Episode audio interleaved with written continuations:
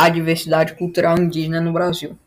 Segundo o IBGE, existem mais de 890 mil indígenas no Brasil, divididos em cerca de 300 comunidades.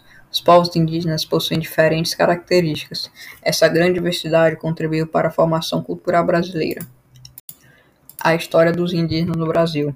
Os povos indígenas já ocupavam o território brasileiro muito antes da chegada dos portugueses. Os tupis, jé e guaranis estavam entre as primeiras comunidades indígenas conhecidas no Brasil.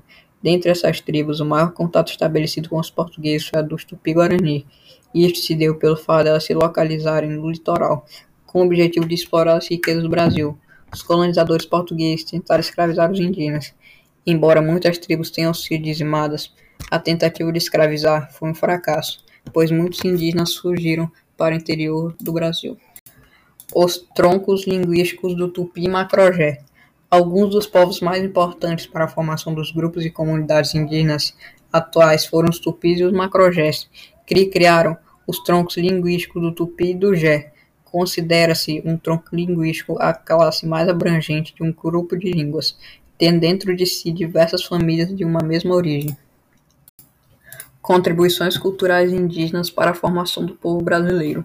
Sabe-se que a cultura brasileira é bem diversificada e uma das maiores contribuições para essa diversidade foi a cultura indígena, deixando grande influência nos costumes brasileiros. Na culinária, por exemplo, podemos citar o modo de fazer ao uso de ingredientes típicos dos indígenas, como a mandioca, o milho e o peixe.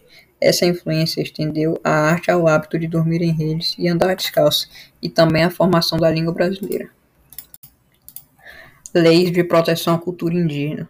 Proteger a cultura indígena é valorizar a contribuição deles na formação do povo brasileiro. Desde 1988, com a nova Constituição, o Brasil assumiu o dever de proteger o povo indígena, reconhecendo sua organização social, costumes, línguas, crenças e tradições. O Parque Nacional Indígena do Alto Xingu é uma grande área destinada à proteção das mais diversas comunidades e etnias indígenas.